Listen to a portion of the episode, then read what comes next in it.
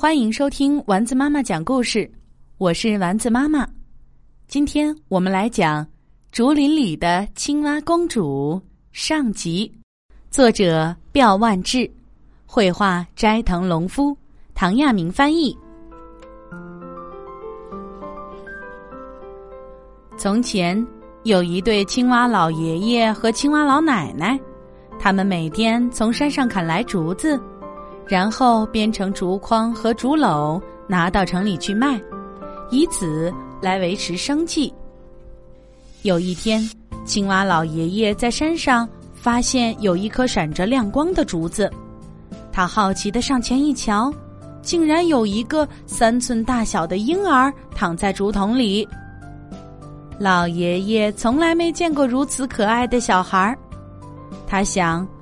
我每天从早到晚在这片竹林里干活，这一定是老天送给我的礼物吧。婴儿是个小女孩，青蛙老爷爷和青蛙老奶奶把她轻轻的放到竹篮里，精心抚养。有趣的是，自从把这个小女孩接到家以后，老爷爷总是能砍到塞满黄金的竹子。他很快成了大财主。小女孩像竹笋似的蹭蹭蹭的长大，到了一百天时，已经长成了一个漂亮的大姑娘。这姑娘太美丽了，有她在家里总是显得明媚灿烂。老爷爷身体不舒服的时候，只要看一眼这姑娘，马上就会精神振作起来。老两口不论遇到什么烦心事儿，只要看到她，都会忘得一干二净。他们在家里细心照料着姑娘，不许她出门。这一天，为了庆祝姑娘长大成人，老奶奶把她打扮得漂漂亮亮。老两口在焕然一新的豪宅里举办了盛大的宴会。姑娘被正式取名为竹林公主，人人都羡慕竹林公主的美貌。宴会上有享用不尽的酒菜，还有竹笛、大鼓等乐器演奏，人们欢天喜地的大吃大喝，整整持续了三天三夜。竹林公主的美貌一传十，十传百。许多年轻人慕名前往，想娶她为妻。这些人整天在她家周围转来转去，只为了能看上她一眼。其中有三个人最热心，他们都是有钱人，一个叫车迟皇子，一个叫大半玉行，还有一个叫时尚马吕。他们想和竹林公主结婚，到了神魂颠倒、废寝忘食的地步。老爷爷看到这情景，劝竹林公主说：“你也该考虑一下婚姻大事了，选谁结婚好呢？”竹林公主说：“谁要是不辞辛劳把我最喜爱的东西找来，我就嫁给谁。”他请车迟皇子去东海蓬莱山，在银根金叶树上折回一根结白玉果的玉枝，请大班玉行找回龙王头上的五彩龙珠，请时尚马吕取回藏在燕子窝里的紫安贝，这是燕子为产卵从海边衔回的一种极为珍贵的贝壳。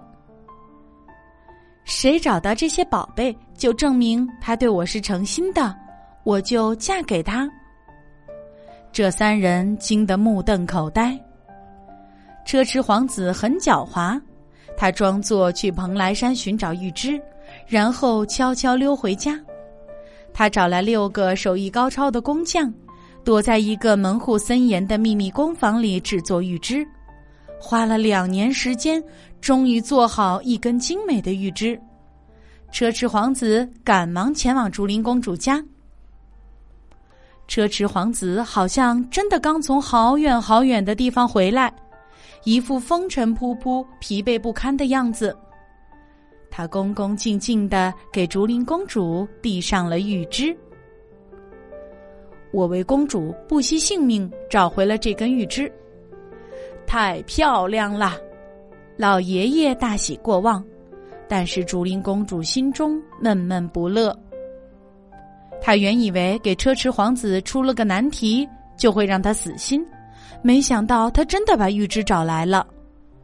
老爷爷问车迟皇子：“你是怎么找到这个宝贝的呢？”车迟皇子得意地说：“前年二月，我们乘船出发，途中船时而被大浪险些掀翻沉没，时而遭受鬼怪袭击，有时连吃的东西都找不到。”只好捞海贝、啃海草。我们随风漂泊，到了第五百天时，远远看到一座山，大家都喜出望外。这座高大的山竟然浮在海面上。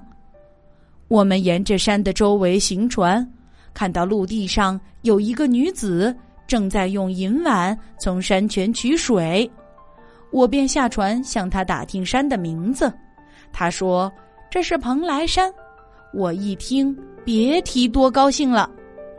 我又向女子请教芳名，她说我叫宝倩琉璃。说完，便飘回山里去了。山峰险峻，盛开着我从来没有见过的奇花异卉。山里流淌着清澈照人的山泉，小河上架着五色宝石搭建的虹桥。我按照竹林公主的嘱咐。采了一根玉枝回来，幸而归途一帆风顺。我们的船走了四百多天，就到家了。老爷爷听了他的话，深受感动。正在这时，门外闯进来六个工匠，他们大声说：“我们用了两年时间，辛辛苦苦做出了玉枝，可是连一文工钱都没拿到。”说完。他们给老爷爷递上了一封控诉车迟皇子的信。竹林公主读完信，微微一笑，对车迟皇子说：“收回你的假玉枝吧。”竹林公主重赏了这六个工匠。车迟皇子的谎言露了馅儿，他一整日坐立不安，趁天黑离家出走了。从此再也没有人看到过他。小耳朵们，在这之后又发生什么故事了呢？我们明天再来讲吧。